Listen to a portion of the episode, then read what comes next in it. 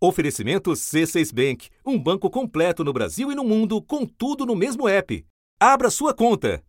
A sobrecarga é visível. Depois das festas de fim de ano, começou uma corrida por testes no Rio e em várias O número de testes rápidos realizados na segunda quinzena de dezembro cresceu mais de 50% na comparação com a primeira. Era um pouco mais de 5% de exames positivos no começo de dezembro. No meio do mês, chegou a quase 7%. E ontem, essa taxa já esbarrou nos 27%. A média de casos está em alta pelo oitavo dia seguido. O aumento é de 318% na comparação com a média de duas semanas atrás. Mas é como se o Brasil enxergasse de um jeito embaçado o que está acontecendo no sistema de saúde. O último boletim tem os dados inseridos até 6 de dezembro. Desde então, o número de casos de Covid sobe a olhos nus. Mas desde que hackers invadiram diversos sistemas do Ministério da Saúde, o Brasil vive a pandemia em voo cego. O ataque começou na madrugada. Logo cedo, em uma nota, o Ministério informou que vários dados estavam indisponíveis. Os invasores publicaram no site do Ministério da Saúde e no Conect SUS que 50 terabytes de dados foram copiados e excluídos. São informações de milhões de brasileiros. Na página do Conect SUS, a informação para o usuário era aguarde até 10 dias úteis para que o registro de vacina apareça. Quem procura na fonte oficial não tem resposta. opendatasus.saude.gov.br. Vou compartilhar aqui para você.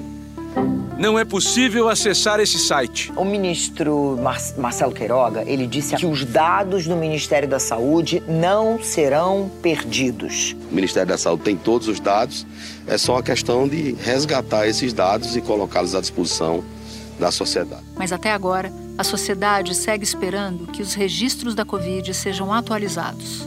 E está aflita com o avanço da nova variante pelo país. A variante Omicron já é responsável pela maioria dos casos de Covid no Brasil. Mesmo sabendo que os outros países estão, estão vendo essa subida vertiginosa, é, ainda é um, algo impressionante. É, Omicron transmite algo entre 10 e 20 pessoas para cada pessoa infectada. A evolução dos casos, das internações, o número de mortes, a vacinação sem esses dados exatos, a comunidade científica não tem um retrato fiel do que está acontecendo na pandemia. E assim, é impossível traçar políticas públicas. Se a gente não monitora epidemiologicamente o problema, a gente só vai entender a gravidade quando os hospitais estiverem lotados, e aí já é tarde. E quem está na linha de frente no atendimento à população sabe bem disso.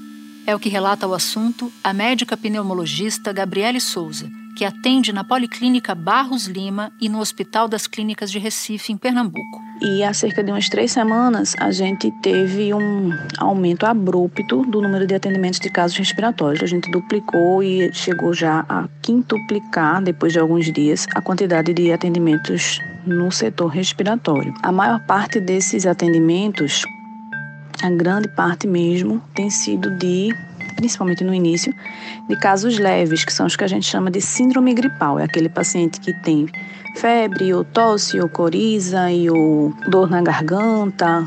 E o que, é que a gente tem visto de o que é, quais são esses casos? Lá na nossa, no nosso atendimento, a gente não consegue testar todos os casos leves. Então a gente tem testado os casos de dúvida diagnóstica ou os que vão ficar internados lá. A maior parte dos pacientes internados tem antígeno negativo para COVID.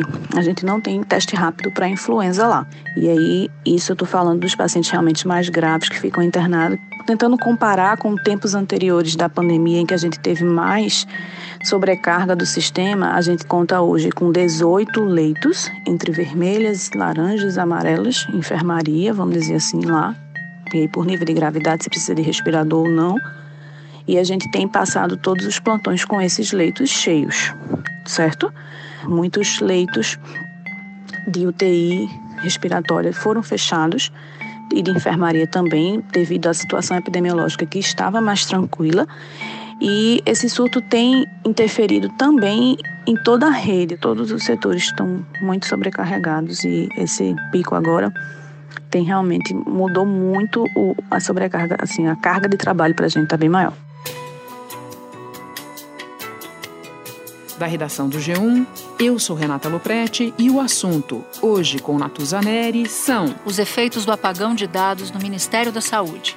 A falta de informações, quase um mês depois de um ataque hacker, os impactos causados pelo sumiço dos números e a falta de um mapeamento em meio a surtos de influenza e ao avanço da variante Ômicron.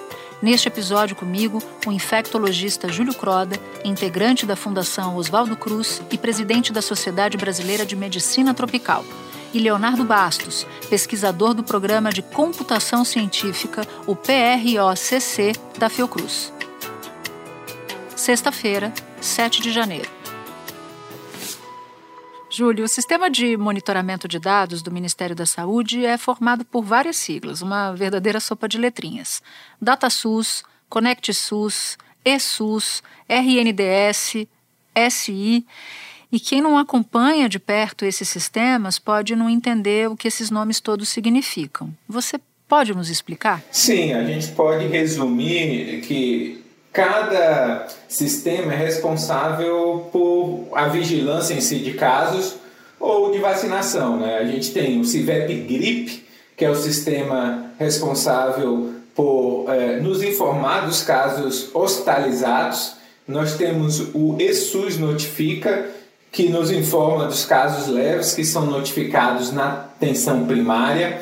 Nós temos o CPNI, que é onde a, a população é, se vacina e tem acesso, por exemplo, ao cartão vacinal. Certo. E qual é o caminho dos dados das unidades de saúde na ponta até a consolidação pelo Ministério? Como é que funciona na prática? Nós temos diversos sistemas no Brasil, né? Nós temos o sistema que é disponibilizado pelo Ministério da Saúde, que são esses três sistemas. Então, na ponta, por exemplo, na atenção primária, principalmente nas pequenas cidades, é, a enfermeira é, ou qualquer outro profissional de saúde que notifica o caso, tem uma senha, um login, geralmente no ESUS notifica, ele entra as informações e ele notifica individualmente aquele paciente é, com suspeita de Covid SUS notifica. No hospital acontece da mesma forma. Todas essas fichas de pacientes com síndrome gripal, que incluem a Covid, são passadas para o computador. Mas as tentativas feitas por essa funcionária da Secretaria de Saúde de Ribeirão Pires, na Grande São Paulo, revelam que nem sempre é fácil. Ou ele não abre, ele fica girando e não abre, ou na hora que a gente vai salvar a ficha, aqui no final, ela não grava. E nas salas de vacina, individualmente também, nas diversas unidades básicas de saúde, na, nas mais de 38 mil é, salas de vacina, a enfermeira entra a informação desse indivíduo e é, informa a vacina que recebeu, qual seria uh, o fabricante, o lote. É, isso é o sistema que funciona do ponto de vista individual, mas a gente tem sistemas que são é, específicos do município, do estado, do sistema privado de saúde, né, dos laboratórios privados, né, que informam os resultados dos, dos, exames. Nos últimos dias, laboratórios particulares do país registraram não só uma procura maior pelos testes, como também um aumento no percentual de resultados positivos. No mês de dezembro, a rede DASA tinha pouco mais de 1% de testes positivos de Covid. Antes do Natal, a taxa tinha mais que dobrado, passando dos 3%. No dia 28, um salto, 16%. No grupo Fleury, saltaram de 2% no início do mês para 20%. É assintomático, principalmente que vão fazer o teste por alguma questão burocrática, como, por exemplo, para fazer uma viagem ou para participar de algum evento e acaba tendo a surpresa um teste positivo. E aí ele não tem como informar isso de forma individual, digitando um exame por exame. Ou a vacina, às vezes tem municípios que têm sistema de vacina própria. O estado de São Paulo tem um sistema de vacina própria. Então ele utiliza a Rede Nacional de Dados em Saúde, que é essa sigla ERNDS, para transferir essas informações do seu sistema próprio para esses três sistemas específicos do Ministério da Saúde. E é assim que funciona esse enorme banco de dados que a gente consegue monitorar qual, quanto por cento da população está vacinada, eh, os casos leves de Covid, os casos hospitalizados e os óbitos por Covid. E por que, que é tão difícil restabelecer esse sistema 100%? Você que conhece o sistema de saúde por dentro, de perto, faz algum sentido demorar tanto para resolver o problema? Não faz nenhum sentido, Natuza. Eu conversei com diversos técnicos é, que trabalham com o sistema, seja nos municípios, nos estados, seja no próprio Ministério da Saúde. Esse sistema poderia ser estabelecido em dias, né? É, porque essas informações são comuns. A gente está sem envio de dados através dessa rede nacional de dados em saúde desde 10 de dezembro. O ataque hacker não justifica a lentidão de restabelecer essa rede, que poderia ser restabelecido em qualquer outra plataforma. Não é difícil do ponto de vista técnico é, o restabelecimento dessa rede. Polícia Rodoviária Federal, Instituto Federal do Paraná, Controladoria Geral da União, ENAP, Escola Nacional de Administração Pública, além do Conect SUS. São alguns órgãos do governo federal que confirmaram ter sofrido o ataque hacker, que começou pelo Ministério da Saúde. Todos eles usam o mesmo sistema de nuvem fornecido pela empresa americana AWS, que tem a Embratel como intermediária. Qualquer tipo de ataque nessas proporções revela sim que estamos com o nosso sistema ah, vulnerável. Revela que o nosso nível de segurança cibernética está realmente aquém do que deveria, considerando aí a necessidade de garantir e proteger as informações dos cidadãos. A gente precisa desses dados, esses dados se tornaram mais urgentes agora com o aumento do número de casos. Então, é, é inadmissível que essa rede não, é, não tenha sido restabelecido em menos de uma semana. É, ninguém entende por que isso está ocorrendo. Este especialista em segurança cibernética diz que o ataque foi planejado por criminosos. A gente não está realmente lidando com com estudantes ou com pessoas curiosas. Então, estamos lidando realmente com crime organizado. Pois é, então, além de inadmissível, é no mínimo estranho que isso esteja, que isso não tenha sido resolvido até agora, né? É surpreendente. É surpreendente, Natus. Eu não, eu não quero crer que foi intencional, né? Tanto tempo sem informação de qualidade para a gente informar a população, para a gente planejar é, o que a gente deve fazer em relação à pandemia. Informação é poder, poder para lidar mais adequadamente com a pandemia. Não faz sentido a gente não ter essa informação. Júlio, qual é o preço disso para a sociedade, o preço desse apagão todo? O custo para a população é falta de planejamento. O gestor não vai poder planejar. E na iminência do colapso, principalmente de uma variante muito transmissível, eh, pode ser que não tenha tempo de abrir, por exemplo, leitos é, de enfermaria para a população pediátrica, de terapia intensiva, porque você não captou esse aumento numa população específica, nesse caso a população pediátrica, que é o que está acontecendo no mundo todo. Então a população pode se prejudicar pela falta de planejamento do gestor, que é justificável porque não tem dado. Se você não tem dado, não tem como planejar. Do ponto de vista da ciência, da pesquisa, você não consegue projetar esses números, entender é, qual a velocidade de crescimento da pandemia, qual a necessidade de aberturas de novos leitos, qual seria essa velocidade. E uma coisa muito importante, a gente não consegue avaliar a efetividade das vacinas, se as vacinas continuam funcionando para as novas variantes, se elas continuam protegendo para hospitalização em óbito. Então, é, realmente é muito importante que esses dados sejam restabelecidos o mais rápido possível. Nossa Senhora, que aflição. Júlio, muito obrigada pelas suas informações. Sempre muito bom ter você aqui no assunto. É um prazer, Natuza, e um abraço a todos os ouvintes do assunto. Eu volto já já para conversar com o pesquisador Leonardo Bastos. Com o C6 Bank, você está no topo da experiência que um banco pode te oferecer. Você tem tudo para sua vida financeira no mesmo app, no Brasil e no mundo todo. A primeira conta global do país e atendimento personalizado, além de uma plataforma de investimentos em real e dólar com produtos exclusivos oferecidos pelo C6 em parceria com o JP Morgan Asset Management. Quer aproveitar hoje o que os outros bancos só vão oferecer amanhã? Conheça o C6 Bank. Tá esperando o quê? C6 Bank. Leonardo, antes de falar com você, eu conversei com Júlio Croda sobre como funciona o sistema de registro do Ministério da Saúde. Vocês da Fiocruz recebem os dados e analisam para produzir os boletins de, do Infogripe que apesar de ter esse nome, não monitora apenas os casos de influenza. Pode explicar para a gente como esses dados chegam para vocês e como funciona essa análise dos dados, principalmente durante a pandemia? O nosso projeto do Infogripe, ele já vem desde 2015 e o foco, o carro-chefe era a influenza, né, a gripe. E a gente monitora a síndrome respiratória aguda grave. Quando chegou a Covid, o próprio sistema é, foi usado para receber as hospitalizações e óbitos de Covid. Então, o mesmo sistema que a gente já monitorava, ele agora passou a incorporar a Covid. Basicamente, é, mudou a inclusão de um teste para o vírus, para o SARS-CoV-2. Né? E o que a gente recebe? A gente recebe do Ministério toda semana a base de dados do país todo com é, da síndrome respiratória aguda grave. Aí a gente trata esse dado e faz as correções para corrigir atraso de notificação. Então a gente tem essa é, é como se fosse uma previsão, uma previsão para agora, que se chama Nowcast. A gente corrige e tem essas estimativas para o momento atual. E Leonardo, e sem os dados brutos enviados pelo Ministério da Saúde, como é que fica? Dá para colher essas informações direto via secretarias estaduais, por exemplo?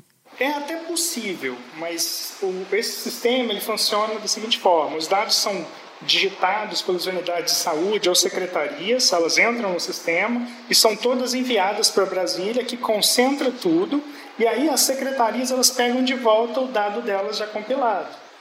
E o que a gente recebe é o dado do país todo. Então, teoricamente, a gente podia receber da secretaria esse mesmo dado, mas cada secretaria só poderia pegar, enviar o dado referente à sua jurisdição. Né? A Secretaria de Saúde do Rio só pode pegar os dados do Rio e mandar para a gente. Isso poderia ser feito, mas aí a gente, ao invés de receber, ter um envio de dados, a gente teria que ter 27, se fossem as unidades da federação. E se fosse por município, seriam mais de 5 mil. Né?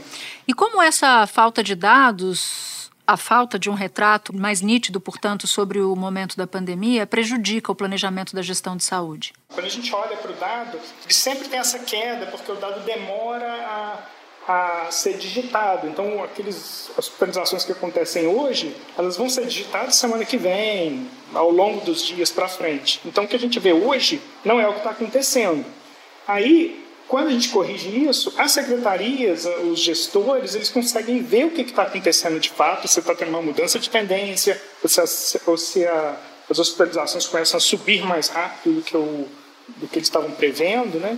tendo essa informação, eles podem agir, abrindo mais leito, fazendo alguma coisa. Inclusive, o cidadão pode olhar isso, ele pode ver e falar: opa, eu não vou mais naquela festinha que eu ia, né? Uhum. Porque a coisa está piorando. O Ministério da Saúde nega que a instabilidade nos sistemas interfira na vigilância epidemiológica de síndromes respiratórias agudas e da Covid.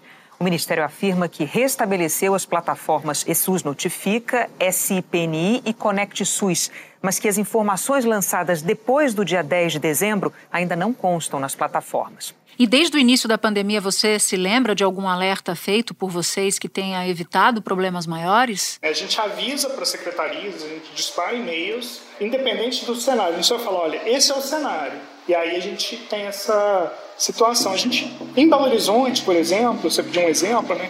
No começo da pandemia, as hospitalizações elas não estavam crescendo como nas outras cidades, em outros municípios, em outros estados, porque lá estava com uma política um pouco mais rígida do que outros lugares. Mas essa política não durou muito tempo. Quando relaxou, imediatamente a gente já percebeu uma mudança na, na, na, na série. A gente, olha, começou a crescer as hospitalizações. Mesmo antes dos dados começarem a, a aumentar quando a gente olhava para os dados. A gente simplesmente corrigindo já via, ih, está subindo. E aí o que aconteceu de fato? A gente acertou essa estimativa e o sistema de saúde lá ficou sobrecarregado. Né? Uhum. Ou seja, a gente está num absoluto voo cego, né, nesse, nesse atual estágio. Exato, exato. Nesse momento, a gente não tem esses dados, a gente não consegue atualizar o que está acontecendo, para o país todo. A gente até consegue um ou outro lugar, como você fez a pergunta lá atrás, que era uma secretaria pode mandar o dado, então algumas secretarias têm o dado disponível. Então a gente chegou e olhou esses dados, e aí você vê que está crescendo, mas não é uma análise para o país todo, né? É só um lugar que disponibilizou. Entendi. Nos últimos dias a gente vem acompanhando várias capitais com hospitais cheios, fila no pronto atendimento. Na sua avaliação, Leonardo, como a falta de dados contribuiu para que esse cenário acontecesse?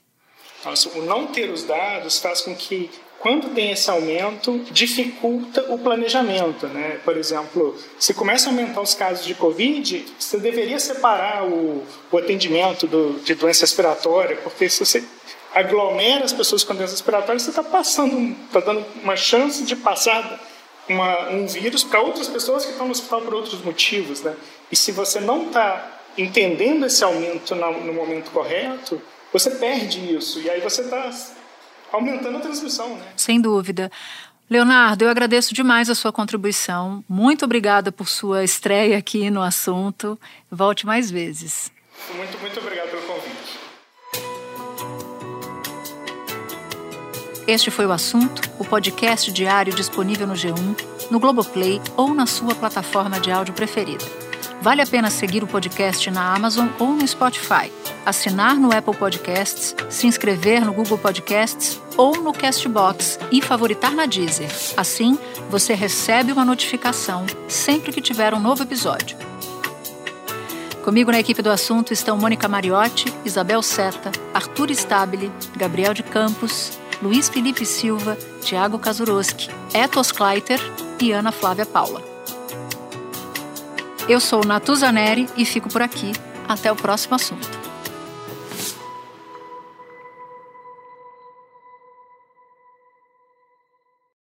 Você no topo da experiência financeira que um banco pode oferecer. Escolha um banco completo no Brasil e em qualquer lugar do mundo. Abra sua conta no C6 Bank.